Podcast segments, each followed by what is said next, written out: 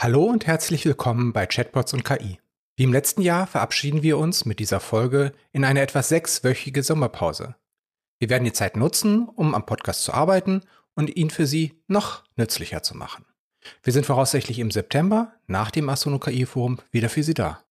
Apropos Asono KI Forum. Ich hatte es bereits vor einigen Folgen angekündigt. Aufgrund der großen Nachfrage und der beeindruckenden Resonanz auf das sechste Asono KI Forum, das Anfang Mai in Düsseldorf stattgefunden hat, möchten wir in diesem Jahr wieder einen zweiten Termin anbieten. Das Asono KI Forum ist eine exklusive Veranstaltung für Entscheider und Projektverantwortliche von Digitalisierungsprojekten und geht am 21. September in Hamburg in die mittlerweile siebte Runde. Thema sind Chatbots und digitale Assistenten im Zeitalter von ChatGPT und Co. In spannenden Vorträgen erfahren Sie anhand von praktischen Anwendungsbeispielen und Erfahrungsberichten, wie Unternehmen und Verwaltungen von KI-Chatbots profitieren können. Die Agenda und die Möglichkeit zur Anmeldung zum KI-Forum finden Sie im Internet unter asono.de slash ki-forum-2023. Den Link finden Sie, wie immer, auch in den Shownotes.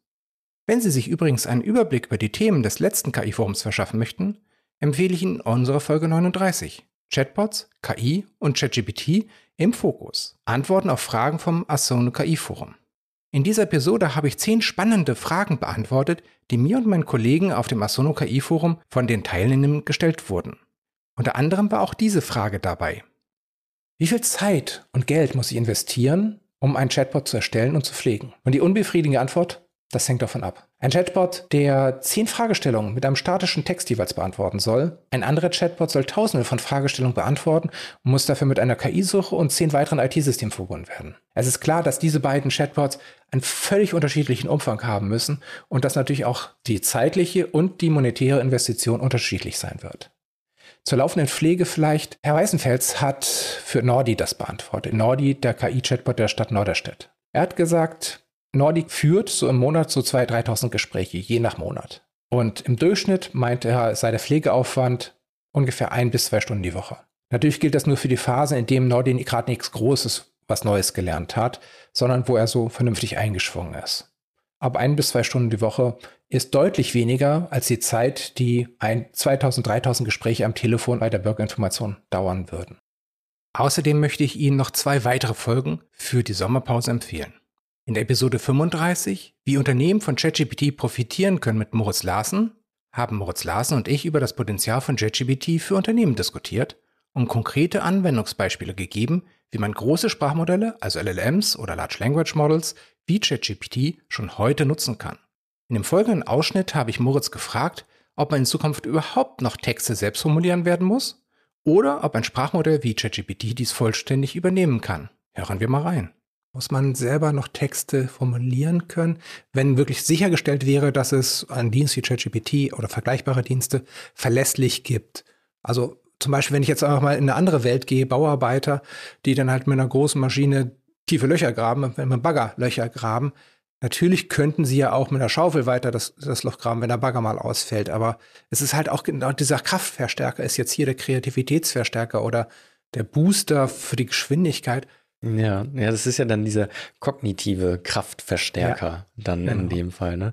Und wenn man sich wirklich sicher sein kann, also dass das jetzt das ist, was man auch braucht. Mhm. Jetzt im, im, Unternehmenskontext, da, wenn es darum geht, äh, jetzt schnell oder sehr produktiv dann eben Texte zu bekommen und man, dass es dann sehr verlässlich ist, mhm. dann muss man es vielleicht nicht mehr lernen. Also wenn es aber nur diese, diese Anwendung im, im ja. Unternehmen hat, aber überhaupt, ich glaube, durch dieses Schreiben und so, da prägt sich ja auch die Möglichkeit der Ausdrucksform ja. der eigenen Gedanken und sowas.